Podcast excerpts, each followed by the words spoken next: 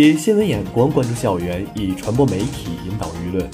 大家好，今天是二零一六年十月三十一号，星期一，这里是调频 FM 七十二点五南宫广播。您现在收听的是新闻直通车。大家好，我是播音员甘泉。大家好，我是播音员白雅婷。首先，请听一组内容导读。中共中央召开党外人士座谈会。李克强将访问吉尔吉斯斯坦、哈萨克斯坦、拉脱维亚、俄罗斯，并出席系列国际会议，推动全面从严治党走向新境界。习近平致信祝贺中国医学科学院成立六十周年。河南省委书记、省长在北京推销河南民工。洛阳市首次公开招标，由民间力量起草法规实施。专家组莅临我校督查就业创业课程建设工作。我校校地校企合作项目推介暨集中签约大会隆重举行。下面请听详细报道。中共中央八月十六号在中南海怀仁堂召开党外人士座谈会，就制定新形势下党内政治生活若干准则。修订《中国共产党党内监督条例》，听取各民主党派中央、全国工商联负责人和无党派人士代表的意见和建议。中共中央总书记习近平主持会议并发表重要讲话。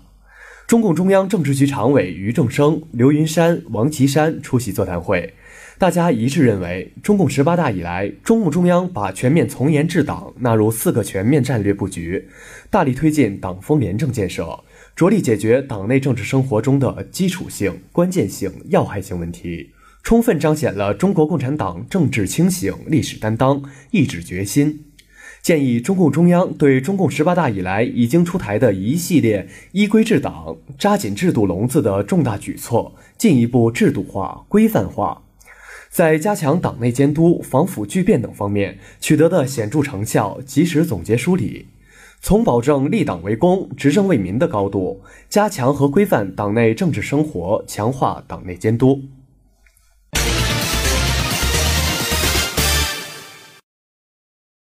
外交部发言人陆康二十八号在例行记者会上宣布，应吉尔吉斯共和国总理热恩别科夫、哈萨克斯坦共和国总理萨金塔耶夫、拉脱维亚共和国总理库钦斯基斯、俄罗斯联邦政府总理梅德韦杰夫邀请。国务院总理李克强将于十一月二号至九号对吉尔吉斯斯坦进行正式访问，并出席在比什克举行的上海合作组织成员国政府首脑理事会第十五次会议；对哈萨克斯坦进行正式访问，并出席在阿斯塔纳举行的中哈总理第三次定期会晤；对拉脱维亚进行正式访问，并出席在里加举行的第五次中国中东欧国家领导人会晤；对俄罗斯进行正式访问。并出席在圣彼得堡举行的中俄总理第二十一次定期会晤。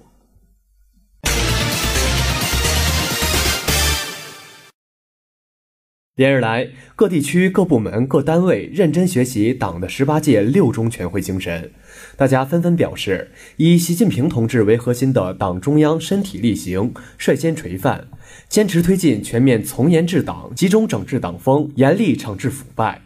党内政治生态得到净化。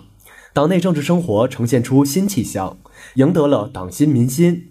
广大干部群众一致认为，保证我们党始终成为坚强有力的马克思主义执政党，始终成为中国特色社会主义伟大事业的坚强领导力量，必须有一个核心，明确习近平总书记的核心领导地位，这是党和国家根本利益的所在，是坚持和加强党的领导的根本保障，是进行具有许多新的历史特点的伟大斗争。坚持和发展中国特色社会主义伟大事业的迫切需要，坚定不移推进全面从严治党，是推进中国特色社会主义伟大事业、实现中华民族伟大复兴中国梦的坚强保障。习近平致中国医学科学院成立六十周年贺信，值此中国医学科学院建院六十周年之际，我代表党中央表示热烈的祝贺。向我国医疗卫生系统广大科技工作者和干部职工致以诚挚的问候。六十年来，中国医学科学院作为我国医疗卫生领域的国家队、排头兵，开拓进取，攻坚克难，在重大疾病防治、医学科学发展和创新、高层次医学人才培养、医学科技成果转化、医疗卫生战略研究等方面取得了丰硕成果，为我国医疗卫生事业发展、提高人民健康生活水平做出了突出的贡献。希望你们以建院六十周年为新的起点，抓住机遇，迎难而上，努力把中国医学科学院建设成我国医学科技创新体系的核心基地，继续谱写新的篇章。河南是中国劳务输出大省，受金融危机影响，河南返乡农民工有九百五十多万人，其中四百五十万人已实现就业，仍有近五百万人滞留在无业。展览现场，农民工现场进行传统技艺、服装裁剪等技能展示。中国远洋、中国海运、中铁集团等大型企业将与河南就业服务机构签订劳务合作意向书，总签约项目一百六十多个。预计可提供就业岗位近三十万个。据河南省政府介绍，该省将力争三月底前再组织八十多万就业困难农民工实现省外转移就业。洛阳讯三月一号，洛阳市首次采用公开招标的方式，由民间力量起草的法规《洛阳市中小学校学生人身伤害事故预防与处理条例》，经省人大常委会批准后开始实施。去年四月六号，洛阳市政府法制局和洛阳市教育局发布了一个特殊的招标公告，关于委托起草法规草案代拟稿的招标公告，向社会征集《洛阳市中小学校学生人身伤害事故预防与处理条例》代拟稿。随后，洛阳市王成律师事务所中标并起草了该条例。《洛阳市中小学校学生人身伤害事故预防与处理条例》规定。提倡监护人在自愿基础上为学生办理人身意外伤害保险。学校应该经常举行应急演练。如果学生不上学，教师有责任告诉家长。十月二十六号，洛阳师范学院副校长李小燕一行五人莅临我校督查大学生就业创业课程建设工作。汇报会在中医会馆第一会议室举行。党委副书记郭建生、副校长陈世云出席会议。会议由郭建生主持。会上，陈世云对我校就业创业课程建设工作作总体汇报。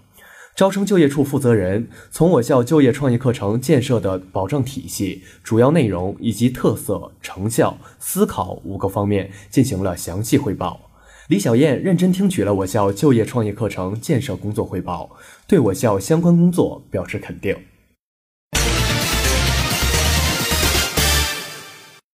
十月二十六号，我校校地校企合作项目推介暨集中签约大会在毕业大厅隆重举行。南阳市政府副市长刘树华、校领导邢勇、刘荣英等出席大会。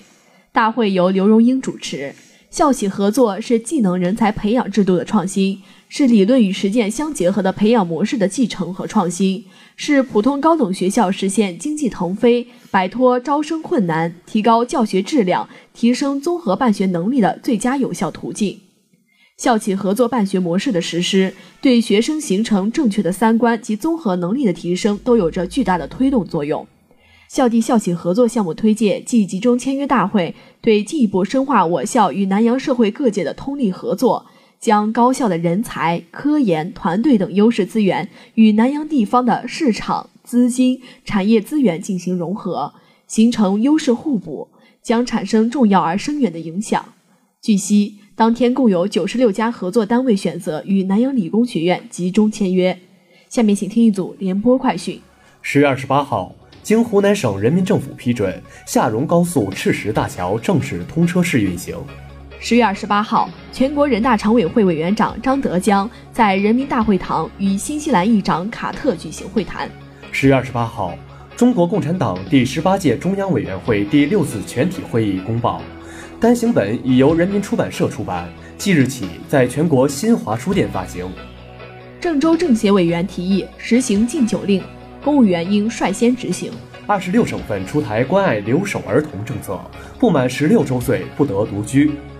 十月二十四号，财政部对年收入十二万以上的高收入者将被加税的传言进行了辟谣。以上就是本期新闻直通车的全部内容，感谢大家的收听。本期责编白雅婷，编辑白雅婷，播音员甘泉白雅婷。